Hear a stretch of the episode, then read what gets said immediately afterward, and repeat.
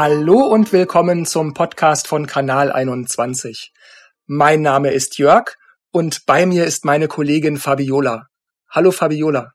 Hallo Jörg. Fabiola, du hast die Kriminalpsychologin Lydia Benecke interviewt, deren Arbeitsschwerpunkt im Bereich der Gewalt- und Sexualstraftaten liegt.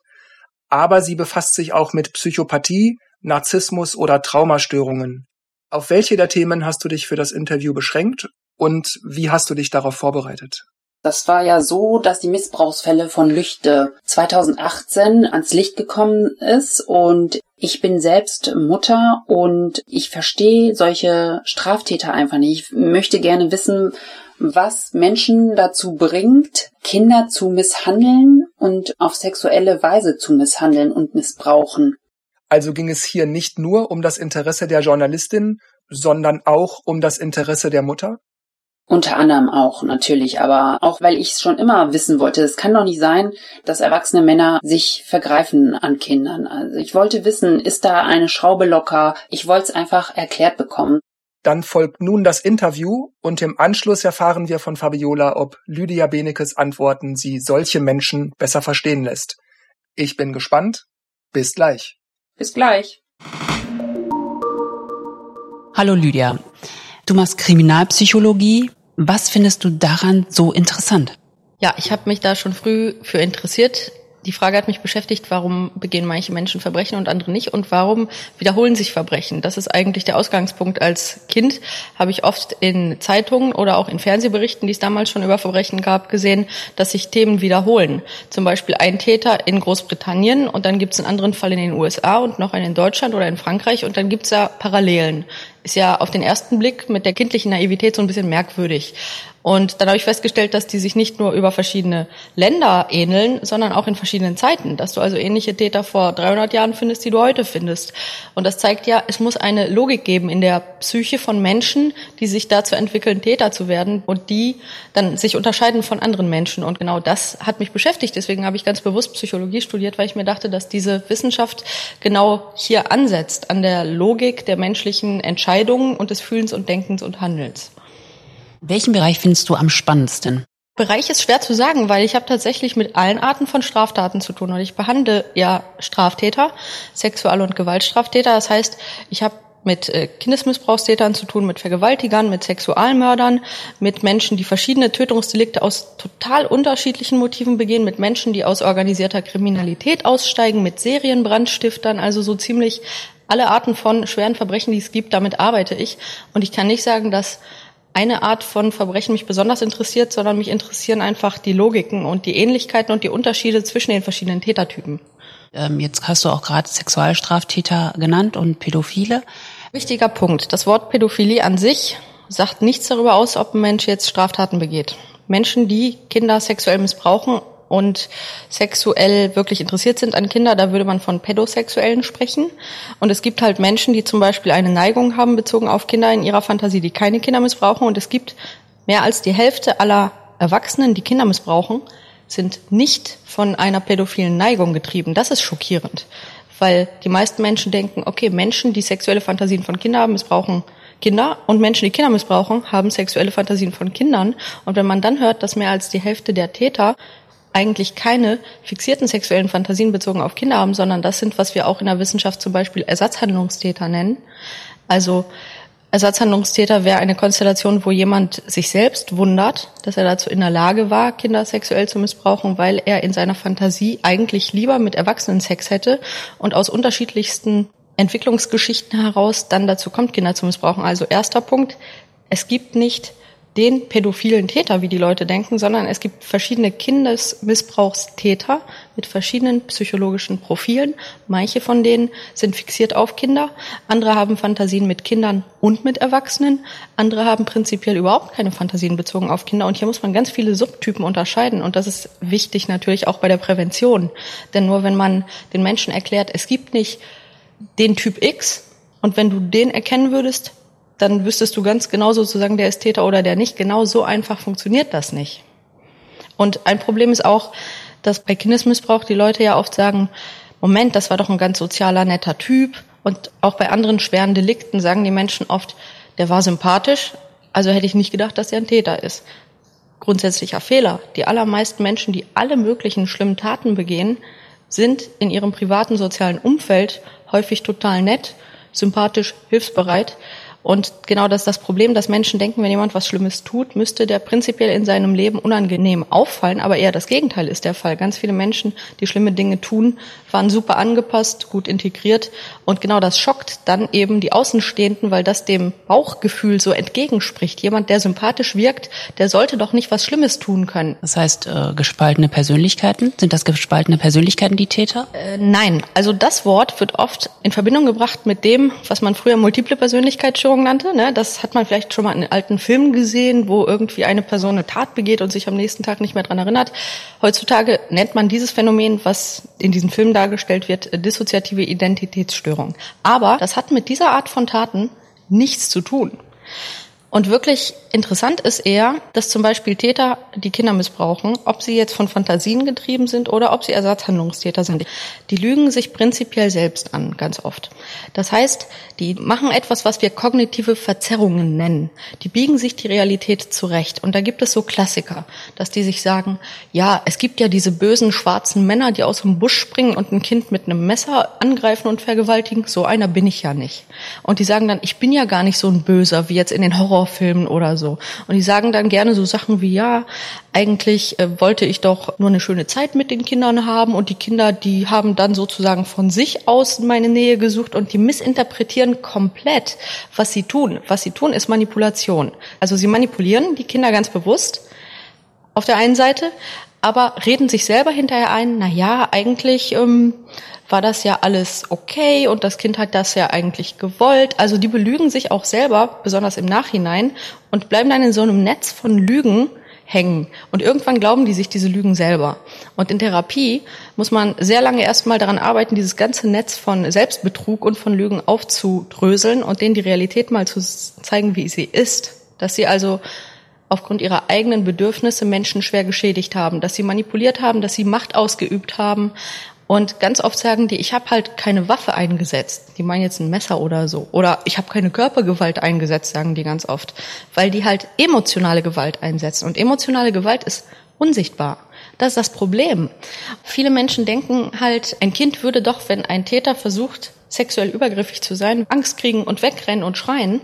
Aber so funktioniert Missbrauch in den meisten Fällen nicht. Das ist das Problem. Meistens funktioniert er so, dass die Kinder erst abhängig gemacht werden, emotional manipuliert werden, dass die Täter genau sehen, welche Kinder haben Bedürfnisse, brauchen vielleicht ein bisschen mehr Zuwendung, ein bisschen mehr Aufmerksamkeit. Und genau an diesen Kindern, die bedürftig sind in irgendeiner Ebene, docken die an. Und wenn die Kinder eine richtig emotionale Bindung haben, dann fangen die halt an, Forderungen zu stellen ein bisschen mehr Nähe, ein bisschen mehr kuscheln, ein bisschen plötzlich an Körperstellen anfassen, wo es nicht okay ist. Die überschreiten kontinuierlich langsam Stück für Stück Grenzen und die Opfer, die merken nur ab einem gewissen Punkt, irgendwie ist das nicht schön, aber dann sagen die sich, ich habe den noch lieb. Und dann sagen die auch, aber die meiste Zeit ist doch schön mit dem. Und die können sich dann nicht aus dieser emotionalen Gewalt, die es ja ist, was der Täter da macht, lösen. Sehr viele der Täter belügen sich dann selbst und sagen, ja, wenn doch die Kinder immer gerne bei mir sind, dann kann das doch gar nicht verkehrt sein, was ich mache. Und wir sagen denen, sie belügen sich und sie belügen diese Kinder und sie belügen das Umfeld. Sie manipulieren ihr ganzes soziales Umfeld und leben in einer Lügenblase. Und das ist das, was wir in der Therapie denen mal so richtig klar machen. Bei vielen Tätern scheint es so, als ob sie kein Gefühl für Moral hätten. Und viele Außenstehende oder normale Menschen sagen einfach, bei denen setzt doch irgendwas im Gehirn aus. Ist es denn auch so? Also diese kognitiven Verzerrungen, die haben ein Ausmaß, das man sich als normaler Mensch von außen überhaupt nicht vorstellen kann. Aber wie gesagt, die machen ja so Manipulationsschritte. Das ist nicht so, dass sie am ersten Tag typischerweise, wenn die ein Kind kennenlernen, etwas tun. Solche Täter gibt es zwar auch, die sind aber seltener. Die, die sehr viel häufiger vorkommen, sind die, die wirklich lange sich Zeit lassen und Stück für Stück ihr Umfeld und die Opfer manipulieren und sich selber. Irgendwann sind die in diesem Lügengebilde drin und wenn man von außen drauf schaut, sagt man, das kann er doch nicht ernst meinen. Der kann doch nicht wirklich glauben, dass die Kinder das gut finden und dass denen das nicht schadet. Die sind aber schon so weit in einer Lügenblase, dass die das glauben. Und was man tun muss, ist, diese Blase zum Platzen zu bringen. Also es ist wirklich ein sehr komplexer Vorgang. Und wenn man denen dann diese ganzen Lügen auflöst und denen klar macht, was die eigentlich angerichtet haben, dann gibt's solche, die sich schuldig fühlen und solche, die sich nicht schuldig fühlen. Auch da sind die nicht alle gleich. Es gibt welche, die im Prinzip in ihrer Persönlichkeit relativ gewissenlos sind und denen es wirklich egal ist.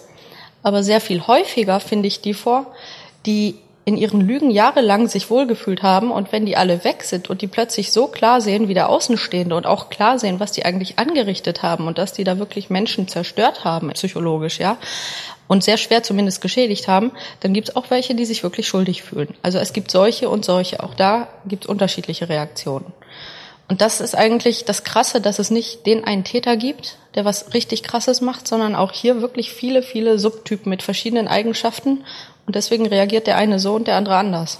Es gibt ja jetzt auch noch andere Formen von Psychopathie bei den weiblichen und bei den männlichen Psychopathen. Wie unterscheiden die sich in ihren Taten? Also erstmal muss ich eine Sache sagen. Psychopathie ist halt ein Begriff, der im Prinzip eh wissenschaftlich recht umstritten ist und der ist auch keine eigenständige Krankheit. Das erzähle ich auch immer in den Vorträgen, dass es da viele Missverständnisse gibt. Zum Beispiel denkt man, wenn jemand was richtig Schlimmes tut, Familienvater, der seine Kinder in einem Sorgerechtsstreit tötet oder jemand, der Kinder sexuell missbraucht, also etwas, was uns alle total entsetzt, dann denken die meisten Menschen, boah, das ist so grausam, der Täter muss ein Psychopath sein. Ist aber meistens nicht so. Psychopath heißt, dass da eine Mischung von Risikoeigenschaften vorhanden ist. Ursprünglich hat man diese Risikoeigenschaften unter dem Begriff Psychopathie zusammengefasst, weil die Idee von Robert Hare, einem kanadischen Kriminalpsychologen, war, besonders rückfallgefährdete und schlecht zu behandelnde Straftäter im Gefängnis zu identifizieren. Also das sollte ein Werkzeug sein für die Arbeit mit Gefangenen. Das war so die Grundidee in den 70ern.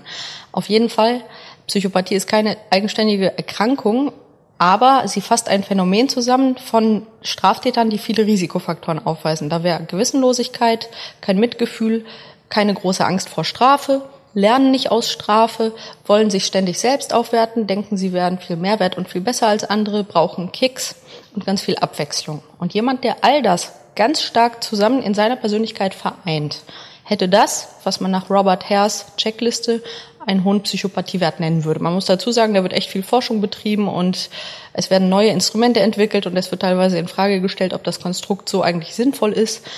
Aber auf jeden Fall, ganz viele Straftäter haben genau diese Mischung nicht. Da sind wir wieder bei diesem, sind Leute, die was Schlimmes tun, alle gewissenlos? Nee. Und das ist eigentlich das Gruselige. Wenn die alle gewissenlos wären, dann könnte man sagen, okay, ein Mensch ohne Gewissen, der einfach eiskalt ist, der tut was Schlimmes. Nur, die allermeisten richtig schlimmen Taten werden von Menschen begangen, die durchaus sowas wie ein Gewissen haben in unterschiedlichem Ausmaß und die aber ihr Gewissen überbrücken mit Selbstbetrug. Mit ganz vielen Lügen und mit diesen, diesen Blasen von subjektiver Realität. Also in Wirklichkeit sind die meisten schweren Straftäter keine Psychopathen.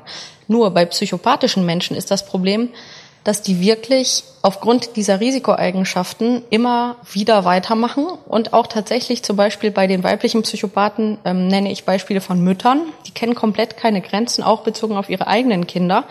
Und wichtig ist, dass bei den psychopathischen Menschen, die wirklich psychopathisch sind, dass selbst wenn die sehen, sie schädigen andere.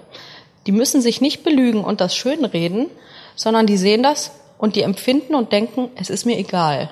Und das unterscheidet sie schon mal sehr von denen, die sich selber belügen müssen, weil sie sonst nicht mit dem klarkämen, was sie tun. Und die psychopathischen Menschen sehen ganz klar, was sie tun. Und es ist ihnen einfach egal. Und da habe ich zum Beispiel Beispiele von Müttern, die ganz klar gesehen haben, dass ihre Kinder von ihnen geschädigt wurden und die das auch recht bewusst getan haben und die gesagt haben, ich erreiche meinen Zweck damit so. Also es, es war ihnen egal, obwohl es ihre eigenen Kinder waren. Und das zeigt ja vielleicht doch diese tiefe Gewissenlosigkeit, zum Glück gibt es nur sehr wenig Menschen auf der Welt, die wirklich so stark auf diese Art ausgeprägt sind. Und bei weiblichen Psychopathen hat die Forschung gezeigt, dass die sehr viel häufiger als die männlichen sich weibliche Rollenstereotype zunutze machen. Und das ist eigentlich ganz interessant, dass männliche psychopathische Täter, dass die eher so mit dominantem Auftreten und auch mal gerne Körpergewalt agieren. Die weiblichen psychopathischen Täter begehen mehr Betrugsdelikte, emotionale Manipulation, emotionale Erpressung und die nutzen ganz besonders gerne ihr nahes soziales Umfeld aus, also ihre Kinder, ihre Partner, ihre Geschwister, ihre nahen Angehörigen. Und das ist so das Feld, in dem die am meisten unsozial agieren, die weiblichen psychopathischen Menschen. Und die nutzen zwei Rollenbilder am liebsten. Entweder der Helfer, der anderen hilft und dadurch aber auch andere dazu bringt, naja, ich schulde jetzt der Person was oder andere vertrauen sich der Person an und sie kann diese Information nutzen. Oder die hilfsbedürftige Person, dass die also in Beziehungen geht und an andere ständig appelliert, die müssten ihr helfen. Und da habe ich auch so ein paar Beispiele dass die teilweise riesige Geldsummen erbeuten, muss man wirklich sagen, mit Betrug, Lügen, Manipulation, emotionaler Gewalt und ganz oft nicht angezeigt werden, weil ihre Geschädigten sehr nahe Angehörige waren und dann einfach sagen, ich will meine Ruhe haben, ich zeige dir jetzt auch nicht an, ich will nur, dass diese Person aus meinem Leben verschwindet. Und deswegen schaffen die es relativ lange häufig, ohne strafrechtliche Konsequenzen, beispielsweise finanziell sehr viel Ausbeutung zu betreiben. Und das ist halt typisch für die weiblichen. Die haben nicht viele verschiedene Straftaten, wie es bei den männlichen häufig ist, sondern die beschränken sich hauptsächlich auf die Ausbeutung der nahen Bezugspersonen. Tendenziell sagt die Forschung, dass da ein Schwerpunkt ist bei den weiblichen. Haben die Täter, die meisten Täter, eine normale Kindheit? Also erstens, die Leute sagen immer, ach, die Psychologen, immer mit ihrer traurigen Kindheit, blöde Ausrede und so, und ich verstehe das. Wir sagen immer, erstens, eine Erklärung ist keine Entschuldigung. Also wir können mit Tätern auch in der Arbeit mit denen erarbeiten, wie durch ihren Lebensweg natürlich ihre Persönlichkeit durchaus auch beeinflusst wurde. Aber wir sagen, wenn ein erwachsener Mensch weiß, er darf etwas nicht tun und er tut es und er steuert sich dabei, ist also auch schuldfähig im juristischen Sinne, dann ist es egal, ob er eine traurige Kindheit hatte oder keine traurige Kindheit. Er entscheidet sich als erwachsener Mensch, eine Straftat zu begehen und er ist verantwortlich für diese Entscheidung. Überhaupt kein Zweifel. Und Natürlich haben ganz viele Menschen ungünstige Kindheiten und die meisten von denen werden nicht straffällig. Aber bei denen, die wirklich schwere Persönlichkeitsauffälligkeiten entwickeln, und mit denen arbeite ich relativ viel, bei denen ist meistens in der Vorgeschichte einiges nicht so rund gelaufen, muss man tatsächlich sagen. Wie gesagt, tausend andere Menschen haben dieselbe Kindheit und werden nicht straffällig. Also erstens schon mal ist keine Entschuldigung. Das ist auch gar nicht unsere Intention, die zu entschuldigen. Aber ich sag, die ungünstige Kindheit, das kann körperliche Gewalt sein durch Eltern, das kann sexueller Missbrauch sein, den Täter manchmal selber erleben. Und es kann auch emotionale Misshandlung sein und die ist echt schwierig zu identifizieren. Bei körperlicher und sexueller Gewalt kann man konkrete Fragen stellen. Bei emotionaler Gewalt würde ich dann fragen, wurdest du schon mal emotional gewalttätig behandelt als Kind? Und dann fragt man sich ja, was soll das genau sein? Und wo fängt das an und wo hört das auf? Das ist ein bisschen abstrakt. Und wir haben aber recht viele Täter, die unterschiedlichste emotionale Misshandlungen erlebt haben. Dafür gibt es zum Beispiel bei Psychopathinnen und in meinem Psychopathenvortrag in beiden unterschiedliche Beispiele. Und die saßen da und haben zunächst mal gesagt, wir hatten eine normale Kindheit. Und dann wurde aber klar, dass bestimmte Dinge in dieser Familie abgegangen sind, die keineswegs noch der Norm entsprechen. Also keine Familie ist perfekt, aber es war schon sehr weit drüber hinweg sehr weit mit emotionaler Misshandlung und das merken die Betroffenen oft nicht, weil emotionale Misshandlung halt erstmal unsichtbar ist und jeder denkt, meine Familie ist normal. Aber trotzdem sind die Misshandlungen kein sozusagen unmittelbarer Grund, um straffällig zu werden, sondern wir sagen, das ist wie Zigarettenrauchen. Umso mehr jemand raucht, umso größer die Chance, er kriegt eine Erkrankung ab. Aber der eine kriegt halt vielleicht Lungenkrebs, der andere kriegt vielleicht einen Schlaganfall, der dritte könnte einen Herzinfarkt entwickeln und der vierte wird 100, obwohl er raucht wie ein Schlot. Klassisches Beispiel von mir. Und wenn Sie als Kind und Jugendlicher in einer Familie Misshandlungen erleben, emotionale, körperliche, sexuelle, vielleicht auch eine Mischung, dann erhöht das die Chance für Probleme später. Aber der eine wird depressiv, der andere wird bindungsgestört und kann halt keine echte Bindung eingehen und bleibt lieber bei One-Night-Stands und der dritte kriegt Panikattacken, wenn er unter Menschen ist und der vierte wird vielleicht Eigenschaften entwickeln, die begünstigen, dass er Straftaten begehen kann. Genau diese verschiedenen Auswirkungen sehen wir bei Kindern, die halt Schlimmes erleben. Das heißt, nur ein ganz kleiner Teil von den Erwachsenen werden straffällig und haben Eigenschaften, die eben die Wahrscheinlichkeit erhöhen, dass sie straffällig werden. Die Sexualstraftäter, mit denen du arbeitest, sind sie denn willig, so eine Therapie einzugehen? Super Frage, weil bei uns kommen die ja nun erstmal in einem Zwangskontext an. Sowohl im Gefängnis, wo ich arbeite, als auch in einer Sexualstraftäterambulanz. Da kommen die hin, nachdem sie entlassen werden aus dem Gefängnis, haben aber sehr enge Therapieauflagen. Und die sind im Kursprogramm. Das ist ein Programm, wo auch die Polizei und zum Beispiel die Therapeuten das LKA zusammenarbeiten und halt die entlassenen Sexualstraftäter genauer unter die Lupe nimmt. Auf jeden Fall müssen die erstmal kommen. Und es gibt welche, die haben Bedarf und die sind schon an einem Punkt, wo die sagen, irgendwie komme ich nicht so ganz damit klar, was jetzt gelaufen ist. Aber dann fangen die erstmal an, wieder sich selber sozusagen zu distanzieren. Klassiker, wenn die ankommen, sagen die, es ist mir passiert. Sage ich, passieren tut Regen, Klassiker. Wenn Sie jemanden vergewaltigen, töten oder ein Kind missbrauchen, passiert das nicht. Sie tun das. Aber es fühlt sich anders an zu sagen, ich habe das getan, als es ist mir passiert. 100 Prozent aller Täter sagen erstmal, es ist mir passiert. Und die sagen auch, ja, Mann ist dann in so einer Situation. Die sagen nicht ich, die sagen Mann. Und die merken das gar nicht. Das ist, diese Mechanismen, die sind so automatisiert und unbewusst, dass die das selber gar nicht auf dem Schirm haben. Wir haben auch Gruppentherapien und wir haben Einzelsettings. In den Gruppentherapien, wenn die, die länger da sind, wenn dann ein neuer kommt und der dann anfängt mit passiert und Mann, dann sagen die anderen schon, ja, ja, das kennen wir. Also es ist immer so am Anfang. Und also das zeigt ja, dass die menschliche Psyche auch bei Tätern ähnlich funktioniert. Erstmal distanzieren sie sich prinzipiell. Und dann gibt's viele, die sagen, das passiert mir nicht nochmal. Ich brauche gar nicht hier sein, passiert mir nicht nochmal. Bei manchen Tätern, die sagen, äh, ich hätte das früher nie gemacht so und das war ein Ausrutscher gibt es Täter, die sowas sagen, auch zu schwersten Straftaten. Dann sage ich, okay, wenn Sie mir erzählen, dass das ein Ausrutscher war und dass Sie selber sich gar nicht für so einen Täter halten, hätten Sie denn zwei Wochen vor der Tat, wenn ich mit Ihnen geredet hätte, gesagt, ja, ich werde diese Frau vergewaltigen oder ich werde diesen Menschen töten oder ich werde jetzt hier ne, so eine Tat begehen? Die, die so sagen, ja, das passiert mir nicht nochmal, die sagen dann, nein. Und dann sage ich, okay, und jetzt sitzen Sie hier und sagen mir, das passiert Ihnen nicht nochmal. Und wo ist jetzt genau der Unterschied zu zwei Wochen vor Ihrer Tat? Und dann sage ich, hat das irgendwas mit Ihnen zu tun, dass ganz viele andere Menschen niemals sowas tun würden und Sie jetzt hier sitzen und das getan haben? Im besten Fall fangen die langsam an, drüber nachzudenken, ob das vielleicht doch irgendwas mit denen selber zu tun hat. Und da kann man dann langsam andocken.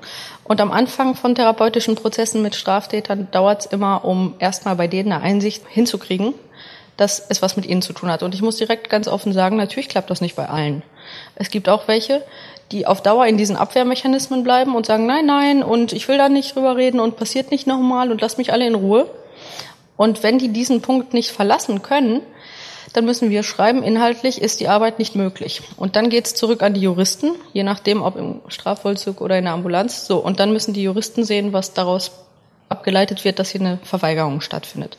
Und es gibt auch welche, die natürlich versuchen, in Therapien zu manipulieren und dann einfach zu erzählen, was die denken, was wir hören wollen, ist nicht so, als würde das nicht passieren. Klar passiert das. Das Gute ist nur, dass wir die ganzen Strategien einfach kennen. Und es ist manchmal wirklich unglaublich, wie stereotyp Menschen und auch Täter sind. Und wir kennen sie alle. Diese Strategien von wegen, nein, nein, ich habe immer nur total normale Fantasien, nein, ich werde nie wütend, nein, dies, nein, das, alles ist super. Und wenn Täter in Therapien erzählen, alles ist super, dann wissen wir, die lügen. Bei keinem Menschen ist immer alles super. So, das heißt, äh, das sind so plumpe Strategien. Es gibt auch weniger plumpe, aber ich will sagen, wir sind natürlich schon drauf geschult, diese ganzen Betrugsversuche, möchte ich mal sagen, auch zu erkennen, dann konfrontieren wir die auch damit. Also wir sind jetzt nicht die ganze Zeit super nett und super zugewandt, immer so von wegen, ja, du armer Kerl, du kannst nichts dafür. Das ist, was die Leute immer denken, was wir tun. Natürlich müssen wir eine Ebene finden, wo wir sagen, wir wollen mit ihnen arbeiten und wir wollen ihnen helfen. Aber das geht nur, wenn sie Hilfe wollen. Wenn sie hier blocken oder uns veräppeln wollen und manipulieren wollen, dann werden wir ihnen nicht helfen. Ich muss aber sagen, in der Therapie kommt es immer auch zu Konfrontation und dann tut's richtig weh. Und das gehört auch dazu. Und mein Chef in der Ambulanz sagt immer, Therapie bei uns ist Blut, Schweiß und Tränen.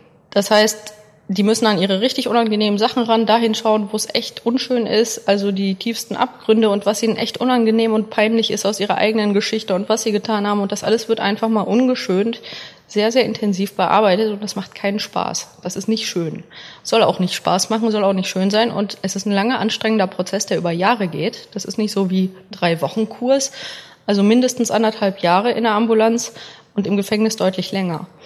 Und deswegen, es ist eine intensive Arbeit, aber die, die sich echt drauf einlassen, da merkt man wirklich, dass die am Ende sehr anders denken und reflektieren und sich steuern können als am Anfang. Und die, die irgendwo während des Prozesses halt sich inhaltlich oder formal verweigern, die fliegen halt raus.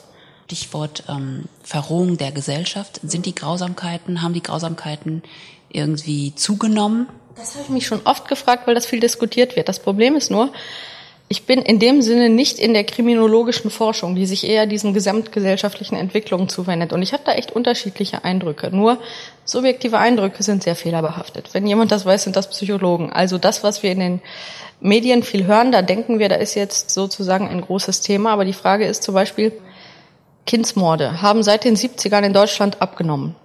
Überraschend, weil seit den 90ern spätestens haben die Medien kontinuierlich mehr darüber berichtet. In den 90ern hatten die Leute das Gefühl, es gäbe viel mehr Morde an Kindern als in den 70ern, was statistisch gesehen komplett falsch war, aber es gab einfach sehr viel mehr Medienberichterstattung. Das ist so ein Klassiker auf Forensikertagungen. Das heißt, subjektive Empfindungen sind oft weit weg von Objektivität und dann würde ich im Zweifelsfall sagen, müssen halt die kriminologischen Forscher das sind die, die sich das wirklich im Großen angucken.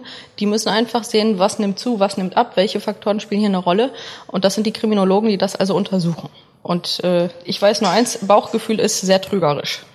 Lydia, vielen Dank für das Interview. Gerne. Schaltet wieder ein beim nächsten Interview. Tschüss.